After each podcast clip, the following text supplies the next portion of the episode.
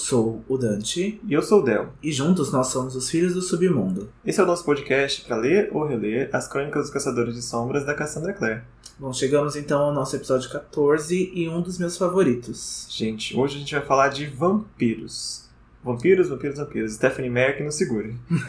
a gente já falou bastante sobre vampiros, mas a gente ainda tem mais coisa para falar sobre eles ainda. E acho que ainda vai ficar mitologia e né, alguns assuntos pra gente falar conforme for avançando. É, mas o episódio de hoje é inevitável. A gente vai literalmente entrar na toca dos vampiros. Com Jace, a Clary e um personagem novo bastante interessante, né?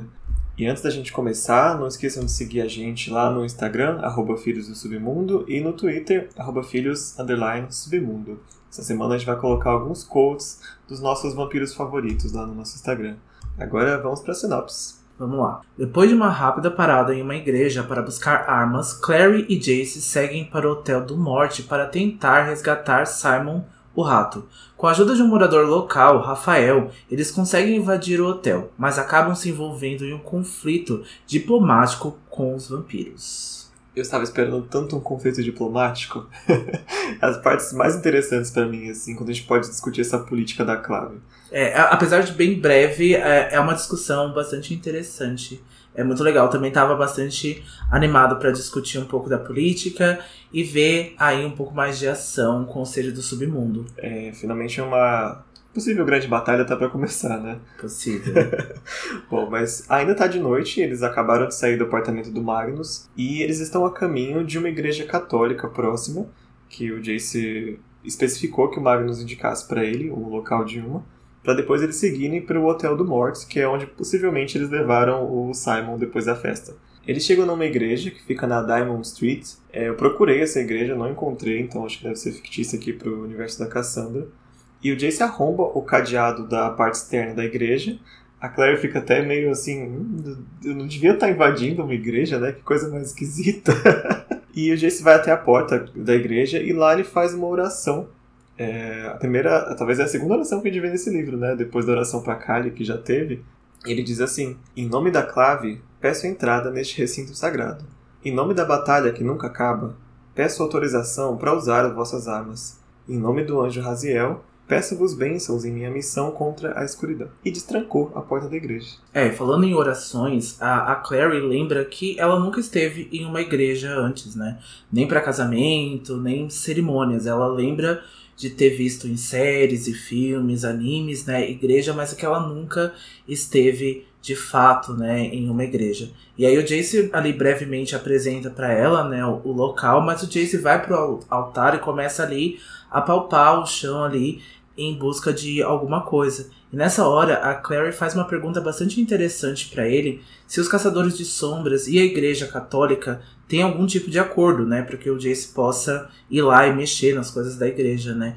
Ele acaba explicando, né, que há um tipo de acordo entre a Igreja Católica e os caçadores de sombras. E o mais interessante aqui é que não é só a Igreja Católica, né? O Jace explica que essa luta tão antiga contra os demônios acaba tendo acordo com outras culturas e outras religiões. O Jace explica que poderia ter achado essas armas numa sinagoga ou poderia ter achado em algum outro ambiente. Eu acho que isso foi muito legal, já que os demônios vêm de outras dimensões.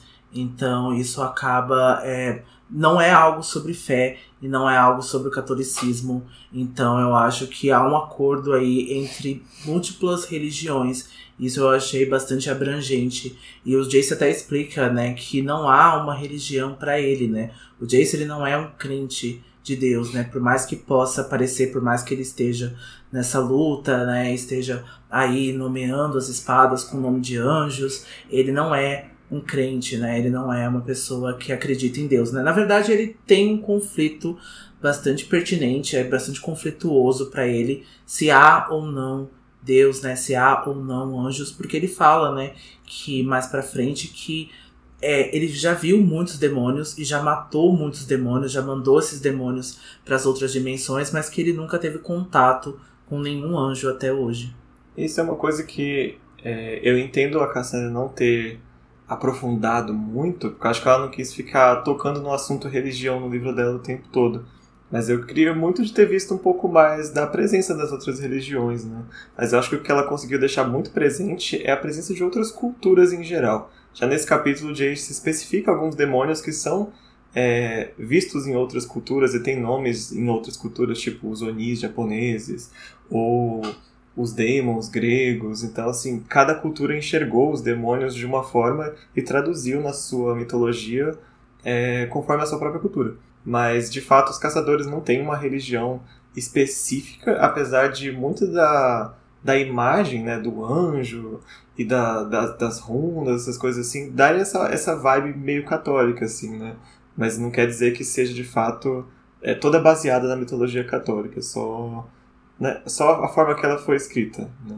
É, e na verdade existem outros caçadores, né, na verdade, que têm a religião do catolicismo muito presente, né, na vida. A gente tem aí um coach de uma personagem que é a Cristina Rosales, que tá lá no nosso Instagram, arroba Filhos do Submundo, que é, então, aí uma pessoa que tá muito ligada ao catolicismo, né, ela tá, ela confia muito no anjo, então se vocês já leram, então, Os Artifícios das Trevas, se lembram da Cristina e lembra que ela tem uma fé muito grande, né, ela vem de uma educação sobre essa religião muito forte. E na verdade há outro personagem hoje que a gente vai falar que também mantém a sua fé, mesmo sobre outras circunstâncias. Então é, é muito forte. Apesar do, do Jace não acreditar e a Clary também não saber se acredita ou não, a religião é muito presente em muitos outros caçadores. É, e um fator em comum desses dois personagens é que eles vieram da mesma região, né?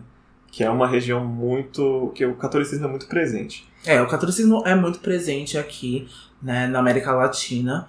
Então, é, a gente é muito induzido, né, pelos nossos pais, as nossas mães, a acreditar em Deus, né, a ter ir para a igreja, né, é, no dia no domingo, no dia do culto, no dia da missa, né, tem alguns padres, né, que têm aí é, uma carreira, que aparecem na televisão, estão, né, na, na nossa nosso dia a dia. Então, eu acho que é muito fácil é, aqui na América Latina a gente né, estar presente na religião. E os caçadores da América Latina também ter essa religião muito presente.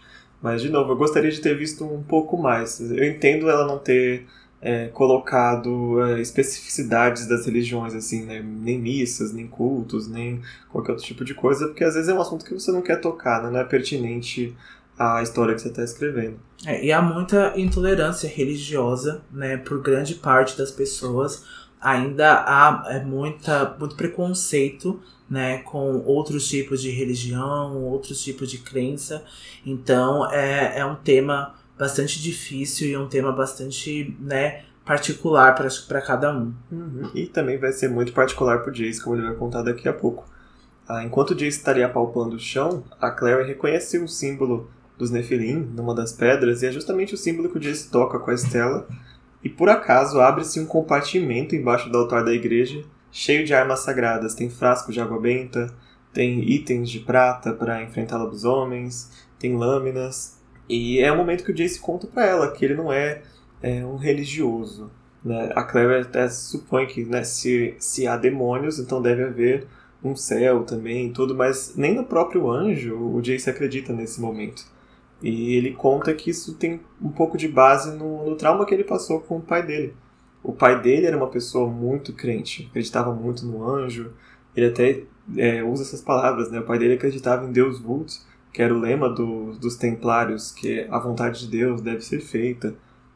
Mas quando ele viu o pai dele morrer daquela forma, ele deixou, não de acreditar em Deus especificamente, mas ele deixou de acreditar na justiça divina, né? que, que se há um Deus que ele se importava com os caçadores e com seus filhos. É, é, um, é uma história bastante é, comum né? quando você trata assim, essas histórias de religião. História da, da, da perda da fé e um possível retorno ou não à fé, né? quanto, mesmo você vendo ou as coisas, se você acredita ou não, e o quanto você acredita, o quanto você segue. É bastante complicado para um, um caçador de sombras esse, esse assunto. Né? É, bastante, porque para nós também é muito complicado, porque a perda ou a procura de fé é algo que nós constantemente estamos fazendo, né? Então a gente às vezes a gente vê injustiças e a gente vê atrocidades, né, fora ou não dos livros, e então a gente se pergunta, né, se há algum Deus que preze por nós, que esteja olhando pela gente. Então eu acho que é individual de cada um, né? Então o Jace, ele viu o pai dele morrer quando ele tinha 10 anos de idade, a gente já contou disso aqui nos episódios. Então, é, constantemente o Jace tá aí culpando outras coisas, tentando entender aí essa atrocidade que aconteceu com o pai dele. E acho que ele vai aí para vários pensamentos, né? O que é bastante normal. É, e quando a gente conhecer a fundo o pai dele, vamos ver quão conflituante é essa crença que o pai dele tinha, né? É bastante complicada para o personagem de quem era o Michael Willand. É, mas eu acho que é porque ele já acreditava, né, nessa a vontade de Deus dos templários, talvez ele já se colocasse como a arma de Deus, né? Então muitas pessoas podem pensar isso. Né? Então, ah, eu tô ali lutando contra os demônios, estou lutando contra as forças do mal, porque então Deus quis que eu fizesse isso, né? Me colocou então como uma arma, como uma extensão da palavra dele. Então a gente vai ver que é bastante conflituoso e que o pai do Jace acreditava nisso, né? Então após eles saírem da igreja, né, eles vão e pegam o metrô até pro Hotel do Morte, que fica no leste do Harlem. E o Harlem é um bairro bastante conhecido em Nova York, então aí a gente lembra do Demolidor e daquelas séries lá da, da Marvel que se passa no Harlem.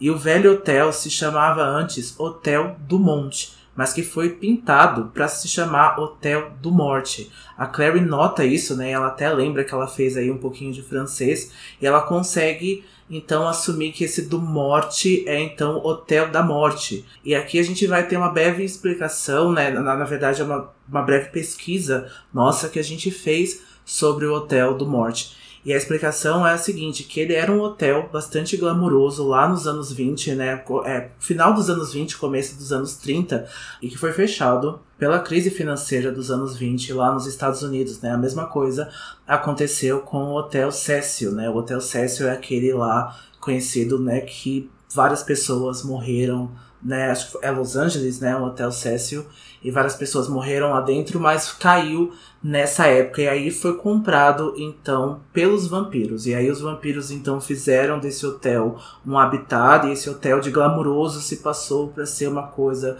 totalmente tenebrosa, eles destruíram o local, não é nada muito mais glamuroso como era antes. E foi por volta dessa época também que a Camille Belcourt chegou em Nova York, ela é um personagem bastante importante aqui na série e a gente vai conhecer ela breve também, mas ela também teve envolvimento nessa, nessa aquisição do Hotel do Morto. se vocês quiserem saber um pouco mais sobre como o Hotel do Morto passou a ser dos vampiros, tem um conto lá no, nas Crônicas de Bane, se não me engano, é o quinto conto, se chama Ascensão do Hotel do Morto, que vai contar especificamente o que aconteceu ali em 1929, e a gente vai ver do ponto de vista do Magnus algumas, alguns rolês mais específicos né, da, do como o nome já diz, a ascensão do hotel. Isso, e a, a queda também do Hotel do Morte, que é o sétimo conto. Então ali, se você já quer aí, um contexto maior dessa história, né, não liga para spoilers ou então aí tá seguindo a ordem cronológica certinho. Então aqui nas Crônicas de Bane a gente tem dois contos que vai passar especificamente nessa época. É, e também tem contos relacionados ao personagem que a gente vai conhecer hoje também, né? Se vocês é, realmente não se importam com spoilers ou já leram Cidade dos Ossos, tem bastante backstory ali desses personagens que a gente vai conhecer hoje. E ali na, na frente do hotel, apesar do Jace pedir para Clary tomar cuidado, porque eles podem estar sendo vigiados, a Clary imediatamente já olhou para cima e já viu que sim, eles estão sendo vigiados.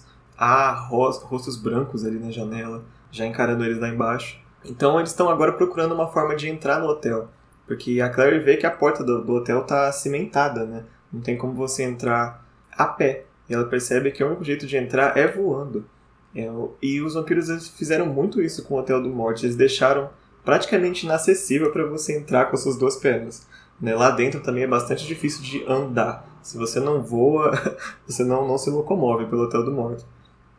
Então eles desviam para o beco atrás do hotel e a Clary tem a ideia de procurar alguma porta de depósito, porque é bastante comum lá em Nova York ter esse depósito na lateral dos hotéis, das lojas, para meio subterrâneo assim, para que você tenha uma adega ou qualquer coisa desse sentido, né? Enquanto a Clary e o Jay se mexem ali no lixo, né, uma voz chama atrás dele. E é uma voz com bastante sotaque em espanhol. E a gente sabe, depois a gente é apresentado ao Rafael Santiago, que aparenta não ser muito mais velho do que o Jace, né? Mas ele é mais baixo e ele tá usando um cordão de ouro no pescoço. Então ele diz pro Jace e pra Clary que eles não devem ser daquela vizinhança ali. E ele fica bastante surpreso por os dois estarem tentando entrar no hotel. Ele fala que aquele lugar ali é amaldiçoado e, né, é muito perigoso.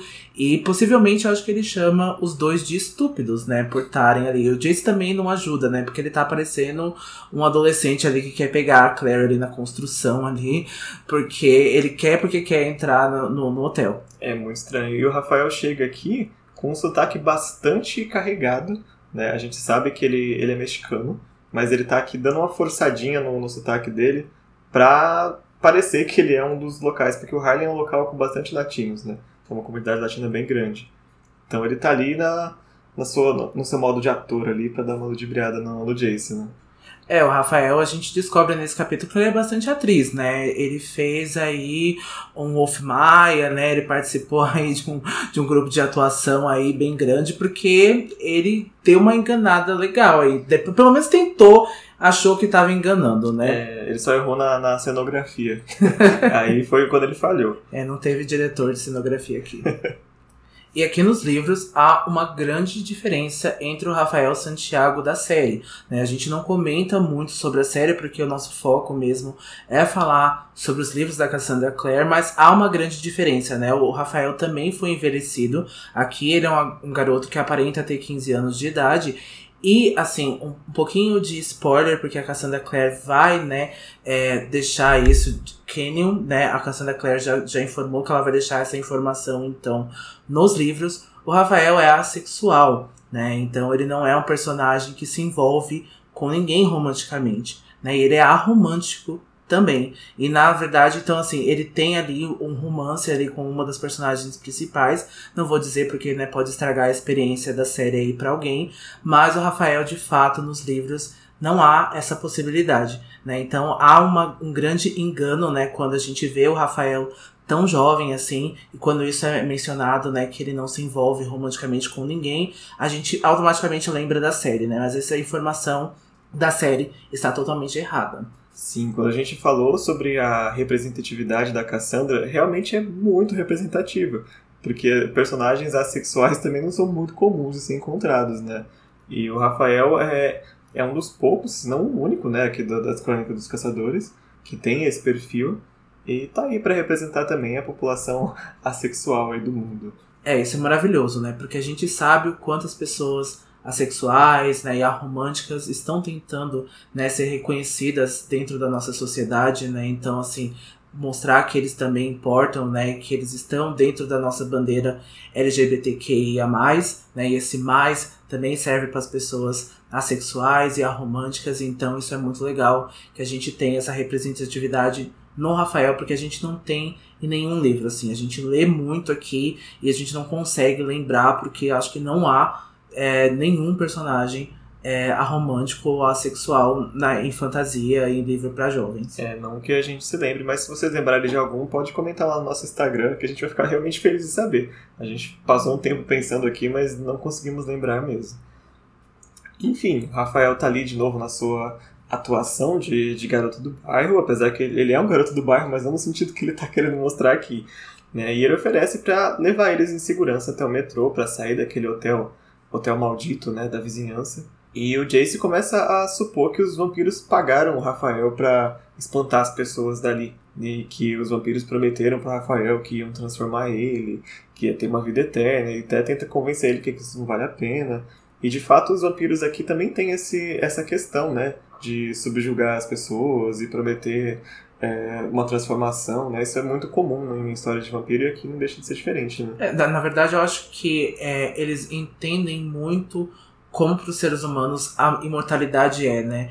É um preço bastante a ser conquistado, né? A gente sempre quer estender mais a nossa vida, a gente sempre quer ter né, prolongar um ano, dez anos a mais, se fosse possível. Então eu acho que os vampiros trabalham muito com essa ilusão, né? Trabalham muito com essa coisa. Eu acho que o que a gente já falou aqui é que a imortalidade também cobra o seu preço, né? Assim como os vampiros, os feiticeiros também, eles podem ter aqueles estados catatônicos, né? Eles podem parar ali, né?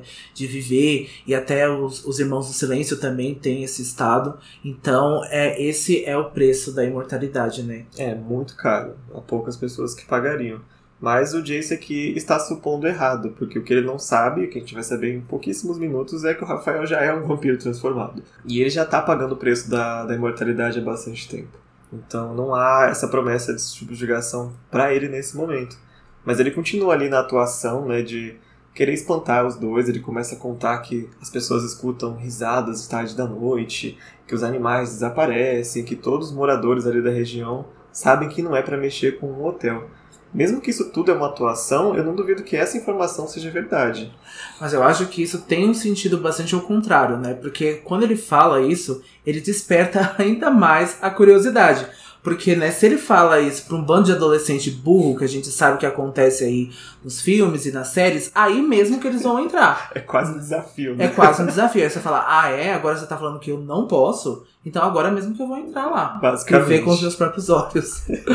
é, mas assim, eu não duvido que ah, na vizinhança as pessoas tenham sentido alguma coisa estranha, né? Mesmo que não seja visto os vampiros de fato, mas um hotel abandonado por si só já tem muitas coisas né, ao redor, assim. É, a gente falou bastante do Cecil e a gente sempre lembra dele como referência, né? Então ali próximo de Los Angeles as pessoas já sabem, né? Hoje se você fala assim, estou hospedado no Cecil, as pessoas já quase atravessam a rua para uhum. você, né? Porque elas não querem falar do que isso está acontecendo, porque, né, a gente sabe, a gente, se vocês não conhecem o Hotel Cecil, só jogar aí no Google porque tem muita história sobre esse, sobre esse lugar. Tem. Da mesma forma que, que o Dante falou, também há muitas pessoas que pagam para passar a noite lá por causa dessas histórias, né? É, quando eu mesmo era adolescente, eu queria passar uma noite no Cécio. Você passa agora? Não.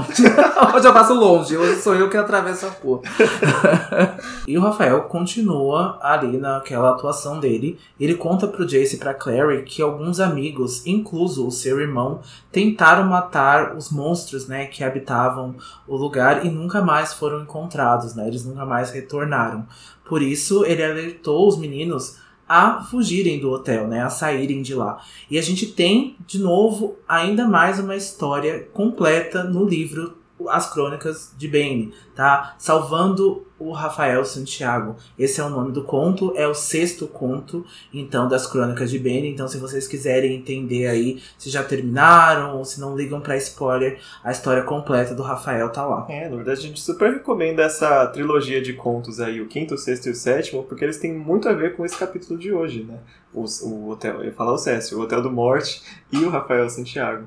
Só que o que ele não conta, mas a gente vai descobrir no fim do capítulo, que essa história que ele contou, na verdade, é sobre ele mesmo. Ele foi a pessoa que invadiu o hotel e acabou sendo transformado lá e desapareceu, entre aspas, né? Sim, é, é verdade. Isso não foi os irmãos dele, a gente até sabe, então a gente vai entender um pouquinho sobre a família do Rafael também nesse conto, né? Salvando o Rafael Santiago, mas ele também tem aí um lado bastante familiar bastante aflorado, né? O Rafael se importa bastante com a família e isso é algo bastante presente na história dele, assim. Então até a, a forma como ele lida com a aparência, como que ele, como que ele reage às coisas é muito ligado à família dele, à religião. Então a gente vai falar daqui a pouco sobre isso. Mas o Jason não se assusta com a história. Na verdade, ele explica que tem um amigo dele lá dentro. Aliás, o Jace chamar o Simon de amigo já é bastante surpreendente.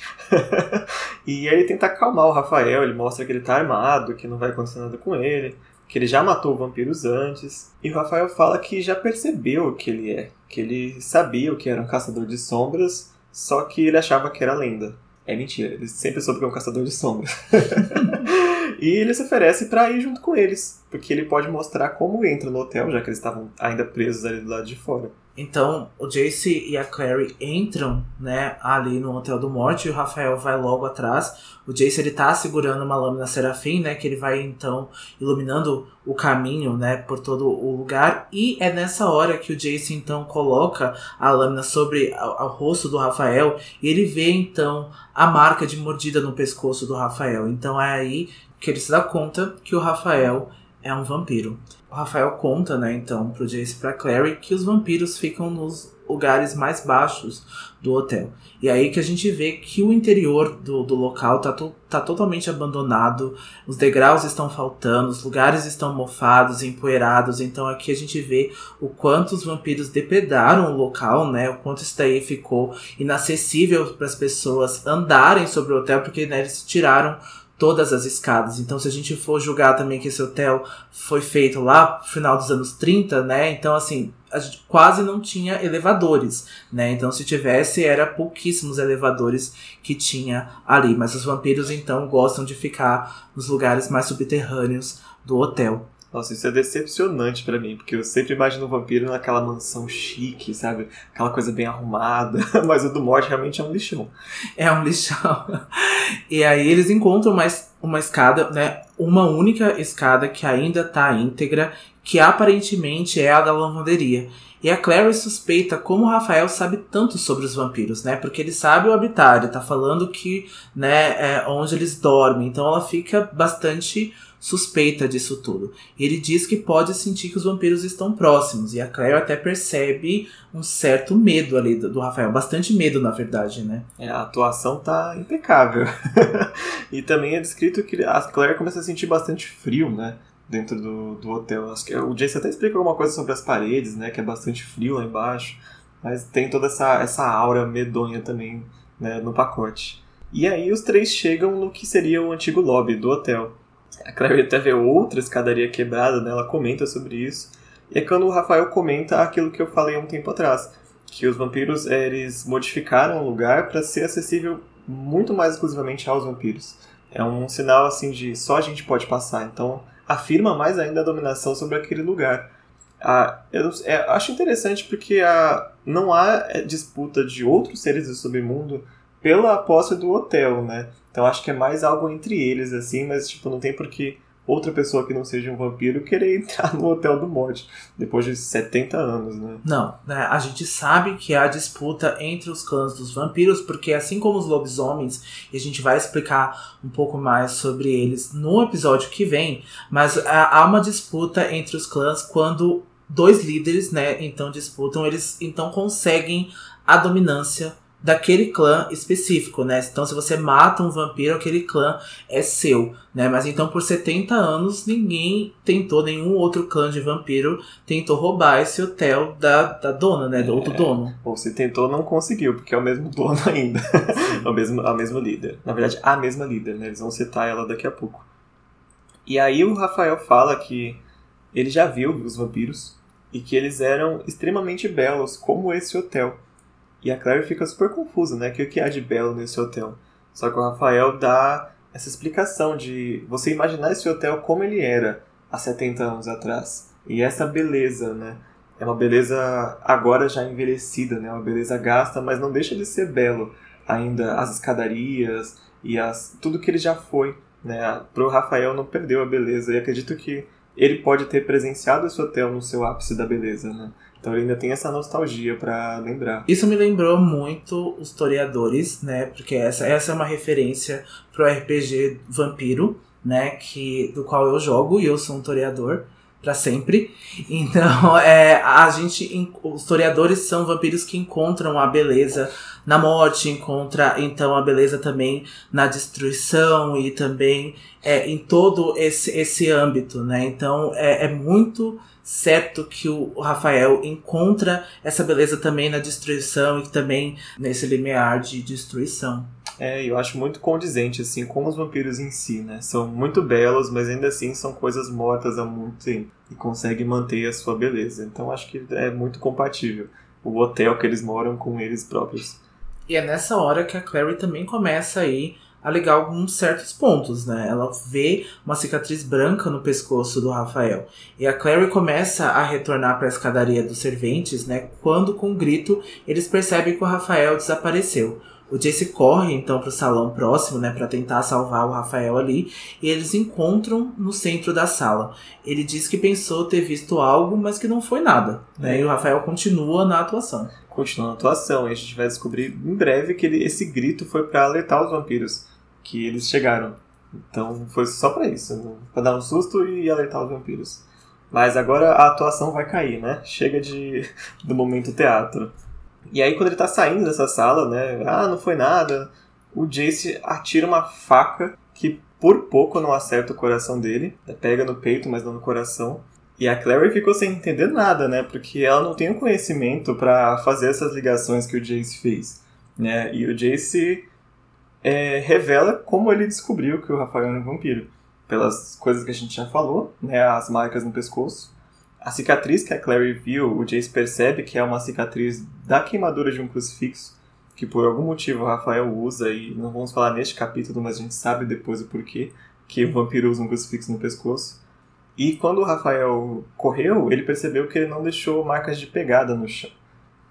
Então, sinais claros, só faltou não ter reflexo no espelho para terminar de, de matar, né? Sim, o Jace foi bastante esperto, né? Ele começou, então, a ligar os pontos, né? E ele viu o crucifixo, né? Vocês podem estar achando estranho pela, se lerem pela primeira vez, mas como os vampiros, então, têm aí uma cura muito acelerada, então, a, a, do mesmo tempo que o crucifixo faz, machuca o Rafael, ele se cura muito fácil. Então, ele tá ali, né, nesse se machuca e se cura é, ali. Se deixou uma cicatriz, quer dizer que ele tá com o crucifixo há muito tempo no peito, ou ele usa com muita frequência. Sim. Por isso que não sumiu completamente do peito dele.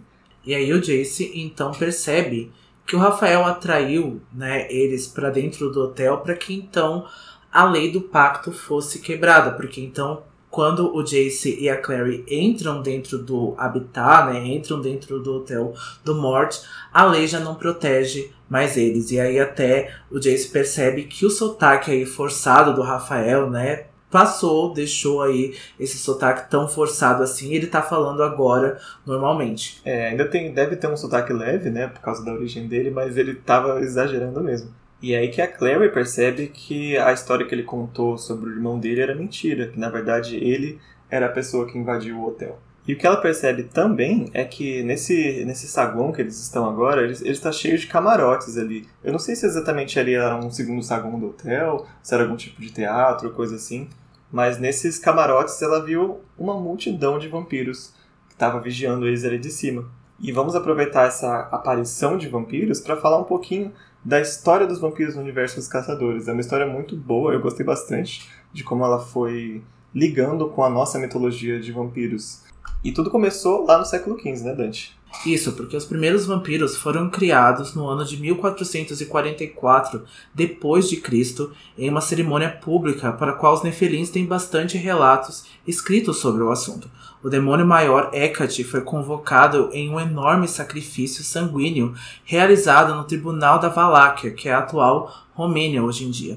O governante da Valáquia naquela época, o Vlad III, ou Empalador, né, como ele é bastante conhecido, teve um grande círculo de prisioneiros de guerra empalado em altos picos de madeira. Em troca desse impressionante sacrifício e ato de selvageria, a Hecate transformou Vlad em uma grande maioria de sua corte nos primeiros vampiros. Isso, Vlad é uma figura muito conhecida aqui na cultura pop, né? Porque ele é um personagem real mesmo, é, existiu o Vlad Empalador, só que com base nele que o Bram Stoker escreveu a história do Conde Drácula. E aqui no universo dos caçadores ele também é o, o primeiro vampiro. Né? E vai ser, inclusive, como os nossos livros também existem no universo dos caçadores, o lançamento do livro Drácula também teve um papel fundamental na, na, na forma como a política dos vampiros foi revista mais pra frente, né? É, e o que me surpreendeu bastante nessa história é que a deusa Hecate foi, então, aí tratada nessa história como uma demônio maior né? Então a, a Hecate, então, é bastante conhecida aí na Wicca, né? Bastante conhecida na religião da bruxaria e da, da bruxaria celta. Então aqui ela foi retratada como um demônio. Eu fiquei bastante surpreendido. É, eu, eu confesso, eu não gostei dessa representação. Acho que assim, a última coisa que, que ela poderia ser um demônio, né? Sim. Mas é. Da, também não gostei. Essa ligação já da bruxaria com demônios é muito forte para que ela tenha essa representação aqui, né? É mais uma história que tem feiticeiros. Mas é assim que é. e aqui ela é uma demônio sanguinária que ficou muito impressionada com o sacrifício do Vlad o Empalador. E por causa dessa criação dos primeiros vampiros, a, a vizinha ali da, da Valáquia, que era a Transilvânia, acabou sendo o primeiro epicentro dessa epidemia vampírica, né? A gente falou que é é uma doença demoníaca. E o Instituto de Cluj, que é o instituto né, do, do local lá, foi o primeiro a ter que lidar com vampiros. Então pensa nessa situação que é um ser do submundo novo. Até então não havia. E eles não sabiam como tratar essa, essa criatura.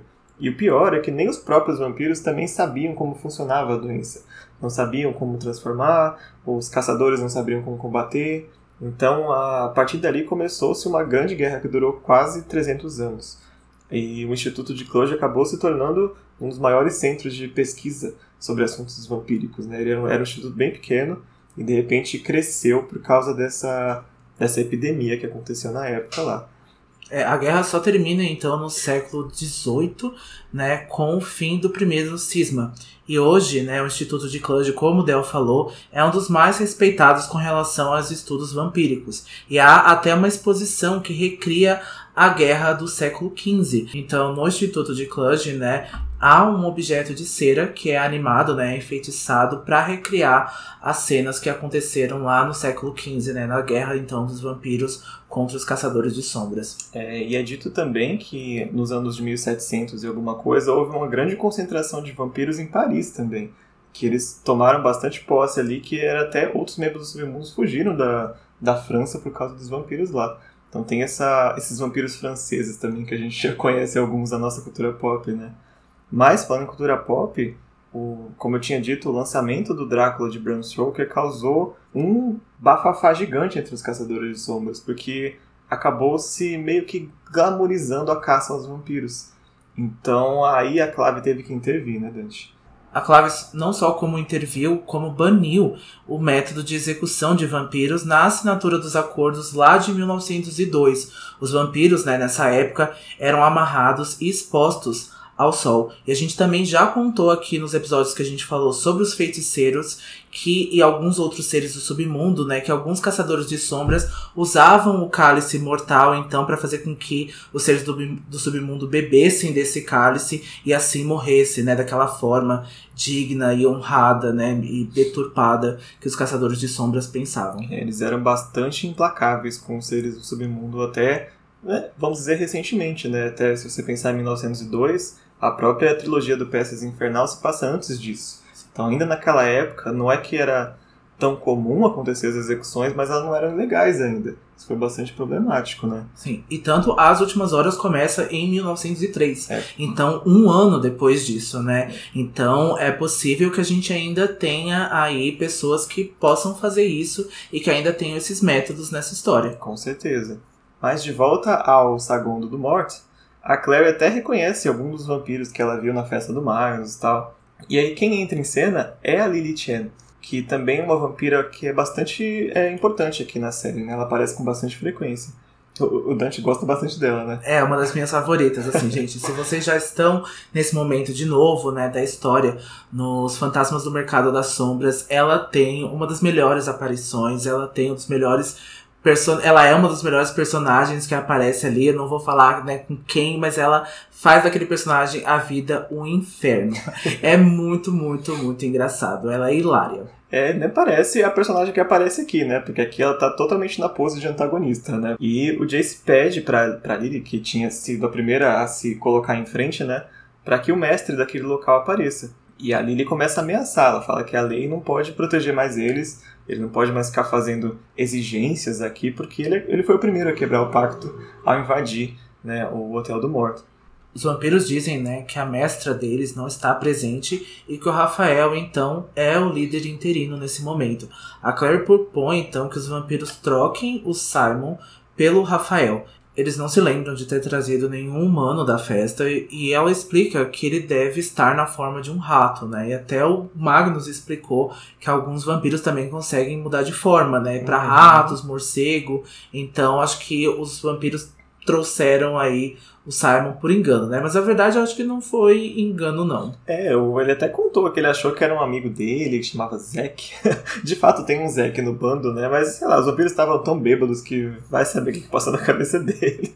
Só que ele percebeu que o rato que ele estava carregando já mordeu ele umas cinco vezes. Então, tipo assim, ou o Zack tá muito pistola, ou alguma coisa tava errada com aquele rato. Só que aí ele fala que não vai ter troca nenhuma porque eles precisam de uma garantia que o Jace não vai matar o Rafael assim que receber o rato. é algo que um caçador de sombras faria, talvez, né? Com certeza. É um líder, ou pelo menos o líder interino do, dos clãs dos vampiros, ainda mais que houve essa ameaça, né? Esse sequestro, entre aspas, do Simon. É, o, o Jace não lida muito bem, a gente sabe, né? Da forma até hostil que ele tratou o Magnus, né, ali sobre as leis do pacto, né, e sobre as leis da clave. Então eu acho que ele não gostou muito não e acho que ele com certeza teria matado o Rafael ali. Então a, a Lily foi bem estrategista. É, e eu gosto como a Cassandra colocou essa situação agora que o Jason não está mais protegido pela lei, né? Porque ele estava usando essa armadura várias vezes nos encontros que ele teve até agora. E agora é ele com a pessoa que ele está resolvendo o assunto dele. Ele vai ter que se virar sem essa. sem ficar levantando a sua carteirinha de caçador de sombras, né? Mesmo assim, ele não quer dar o braço a torcer, porque se ele fizer um juramento pelo anjo, ele vai ficar meio que eternamente preso a esse juramento, né? Então ele tem medo de jurar alguma coisa que depois atrapalhe ele, né? Ou atrapalhe a compra. Imagina se ele jura que, tipo, nunca vai ferir o Rafael Santiago.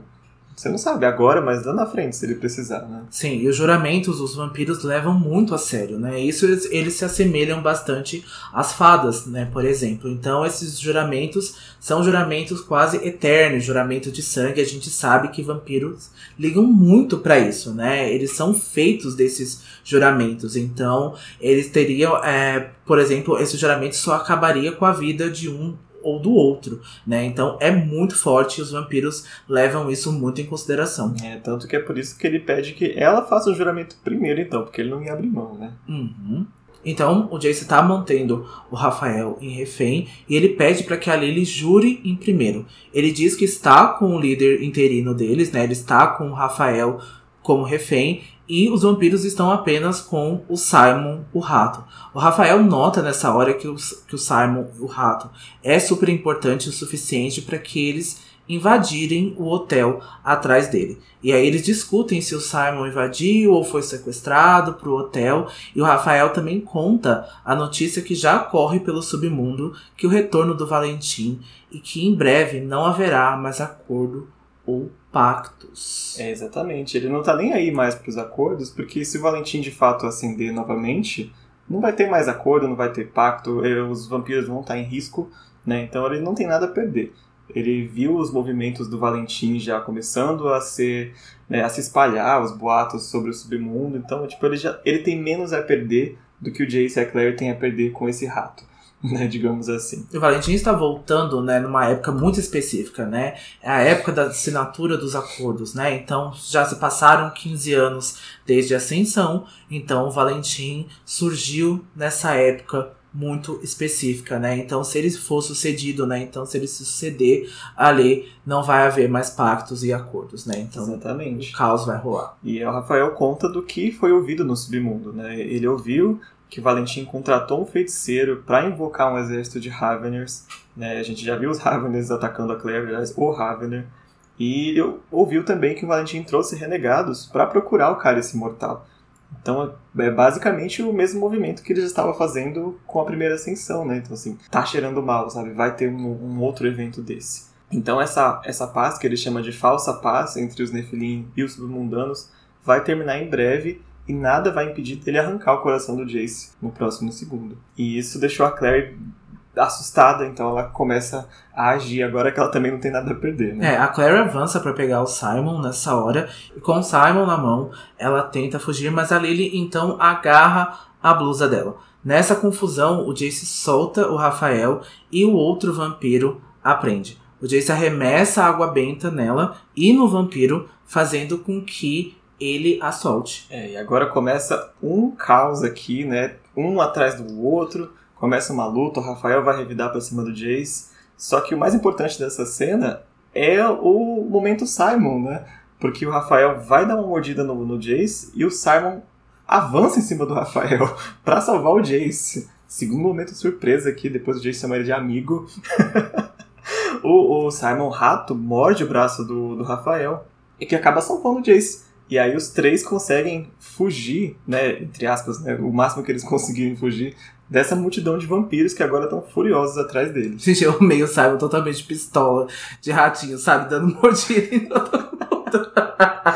Eu achei icônico, foi maravilhoso. Porque, né, quem tem ratinhos aí, quem tem hamster, a gente sabe que eles têm um temperamento bem difícil, né? Nossa. E a gente sabe que eles mordem bem forte mesmo, esse dentinho machuca mesmo. Então eu fiquei imaginando o Simon distribuindo mordida pra todo mundo que chegasse perto dele, sabe? Nessa hora, o caos já tá tomado, eles estão cercados pela multidão de vampiros, que mesmo afastados, né, pela, pela lâmina, né, serafim, né, pela luz da lâmina serafim, começam a avançar. Quando a Clary se prepara para se defender, né, ela tá segurando, se não me engano, uma adaga que o Jace deu para ela, as janelas do hotel explodem, assustando todo mundo ali no lugar e várias sombras, né, de quatro patas rosnando invadem o hotel. E são lobos, lobisomens. E é com isso que a gente vai acabar o capítulo de hoje. Ah, o co- famoso confronto, né? Lobos e vampiros. Famoso confronto. E tem também nessa história o porquê. A gente já deu aí uma breve explicação, né? Então, que as doenças demoníacas, né, foram então aí diferentes, né, de demônios diferentes, mas a gente vai dar aí uma explicação melhorzinha no episódio que vem, que a gente vai falar mais sobre os lobisomens. E de explicações e discussões, foi isso nesse capítulo, né? Gostei bastante de ir um pouco na, na lore dos vampiros. Acho muito legal essa ligação com, com o Drácula, né? Muito, muito pertinente. Nossa, foi incrível. Também gosto muito de saber. E a gente vê várias outras pessoas, né? Então, se eu não me engano, até a Cassandra brinca, né? Que o Mozart era um caçador de sombras, né? Então, eu acho que é bem legal a gente ver quanto essa referência também tá ligada ali. Então, eu sempre gosto dessa pesquisa. É a, é a parte que eu acho que eu mais gosto, assim, que eu mais me envolvo é, para falar. Então, assim, eu amei demais. Eu já amava demais esse capítulo desde que eu li pela primeira vez. E eu acho que ele se tornou ainda um dos meus melhores capítulos já feitos aqui, um dos meus melhores episódios também é, sobre essa história. Eu amei demais. Com isso, vamos pro nosso momento Grimório, né? Vamos lá. A cena que vai pro meu Grimório é o Rafael descrevendo o Hotel do Morte pra Clary no seu, no seu ápice. Você acha belo? perguntou Clary surpresa. Dá pra ver como era antes, anos atrás, como uma senhora que já foi muito bonita, mas teve a beleza levada pelo tempo. Você tem que imaginar a escadaria do jeito que ela foi um dia, com lampiões acesos por toda a extensão, como pirilampos no escuro, e as sacadas cheias de gente, não do jeito que está agora, tão. E o Jace completa. Mutilado? Bom, eu vou colocar então no meu momento Grimório essa semana a frase que o Jace diz, na verdade a oração que ele entra é, na igreja com a Clary. Em nome da clave, ele disse, peço entrada nesse recinto sagrado. Em nome da batalha que nunca acaba, peço autorização para usar vossas armas. Em nome do anjo Raziel, peço vossas bênçãos em minha missão contra a escuridão. Com a oração do Jace, a gente vai encerrar o capítulo de hoje. Então não deixem de nos seguir nas nossas redes sociais. Lembrando que o nosso Instagram é arroba Filhos do Submundo e o nosso Twitter é arroba Filhos Submundo. A gente está implorando, a gente está pedindo e a gente está se humilhando aqui. Então não deixem de nos avaliar também na sua plataforma digital preferida de áudio. É, se vocês não forem, a gente vai mandar o clã dos vampiros de Nova York na casa de vocês essa noite. Então, com isso, não se esqueçam. Todas as histórias são verdadeiras. Tchau! Até semana que vem.